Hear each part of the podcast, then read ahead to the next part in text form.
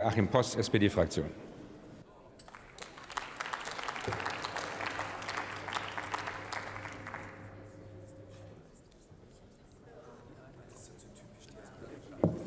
Herr Präsident, liebe Kolleginnen und Kollegen, meine Damen und Herren! Wir dürfen, und das ist das Gute, Frau Kollegin, in diesem Hause über alles reden, und wir reden über alles. Ich habe die ganze Woche verfolgt, wie die Kolleginnen und Kollegen in diesem Hause diesen Haushaltsentwurf besprochen haben. Und ich finde, dass Sie sich alle, fast alle, sehr viel Mühe gegeben haben, diesen Haushalt sehr ernsthaft diskutiert haben, sehr ernsthaft geprüft haben. Wir haben kontrovers diskutiert, wir haben teilweise sehr heftig diskutiert. Und ehrlich gesagt, darauf bin ich stolz, dass es in diesem Lande möglich ist und weiter möglich sein wird, liebe Kolleginnen und Kollegen. Und das ist dringender denn je. Denn wir führen eine Haushaltsdebatte in Zeiten des Krieges und der Krisen, sich überlappender Krisen, Putins brutaler Angriffskrieg, die sich zuspitzende Klimakrise und Corona, das nicht weg ist, weil wir uns wünschen, dass es weg ist. Das heißt, wir haben eine Menge zu tun und wir alle wissen, und das haben die meisten auch gesagt, das hat Auswirkungen auch auf uns, auf die Bürgerinnen und Bürger, auf die Beschäftigten, auf die Betriebe, auf die Sicherheitspolitik der Bundesrepublik Deutschland, auf unsere Energieversorgung. Und deshalb muss ich eins sagen. Nicht alle haben sich an dieser ernsthaften Debatte beteiligt in dieser Woche. Es gab eine Fraktion, die hat mal wieder ein Lied gespielt, das wir alle kennen seit vielen, vielen Jahren. Das Lied heißt Deutschland geht unter. Erst wegen des Euro, dann wegen Corona, dann wegen Maßnahmen, die wir jetzt zu Russland machen. Irgendeinen neuen Grund gibt es immer. Und ich sage Ihnen eins, Deutschland wird nicht untergehen, liebe Kolleginnen und Kollegen, denn Deutschland ist stark, sozial und demokratisch. Und dann muss ich mal sagen, diese Bundesregierung, dieser Bundesfinanzminister, die haben einen Regierungsentwurf vorgelegt, über den es sich lohnt zu reden. Wir haben ein Entlastungspaket vorgelegt, über das es sich lohnt zu reden. Und wir werden eine Politik betreiben, über die es sich weiter lohnt zu reden, die krisenreaktionsfähig ist und die in Zukunftsinvestitionen denkt und Zukunftsinvestitionen tätigt, wie noch nie zuvor in der Geschichte der Bundesrepublik Deutschland, liebe Kolleginnen und Kollegen.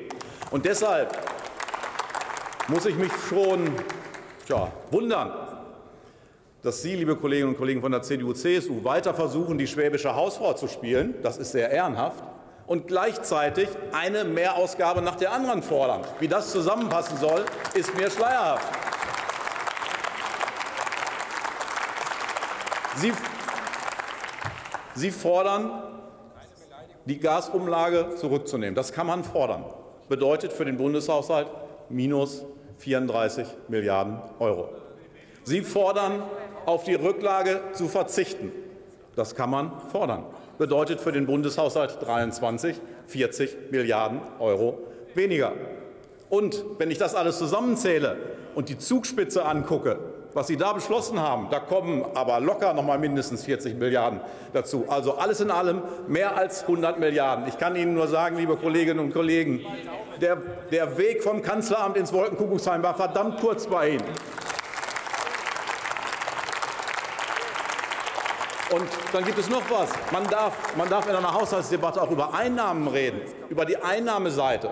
Das ist erlaubt, das verstößt nicht gegen das Grundgesetz. Und diese Ampelkoalition macht Vorschläge, wie die Einnahmeseite weiter gestärkt werden kann.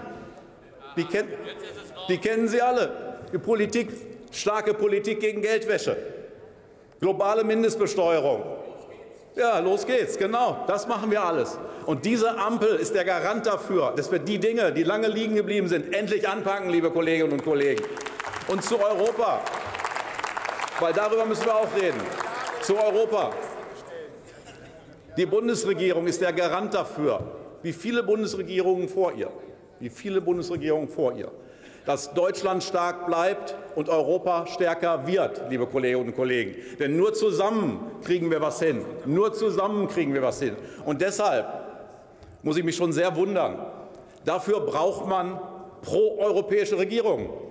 Dafür braucht man nicht nur eine starke Kommission oder eine starke Kommissionspräsidentin, sondern proeuropäische Regierungen und nicht weniger.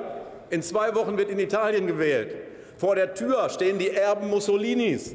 Eine Koalition, angeführt von Giorgia Meloni, eine Rechtsextremistin, von Salvini, eine Rechtspopulist, unterstützt von Berlusconi, gestärkt von Manfred Weber, liebe Kolleginnen und Kollegen, der Fraktions- und Parteichef der EVP, Ihre Parteienfamilie. Ich bin erschüttert, dass eine proeuropäische Partei wie die CDU sowas zulässt. Und deshalb unterm Strich, unterm Strich diskutieren wir weiter ernsthaft, auch sehr kontrovers, auch wenn es, auch wenn es wehtut, auch wenn es Ihnen wehtut, die Dinge, um die es geht. Denn dieser Bundeshaushalt, dieser Entwurf ist eine gute Grundlage. Es ist nicht das Ende der Debatte, es ist der Anfang der Debatte, liebe Kolleginnen. Schönen Dank. Vielen Dank, Herr Kollege Post. Nächster Redner ist der Kollege Peter Böhring.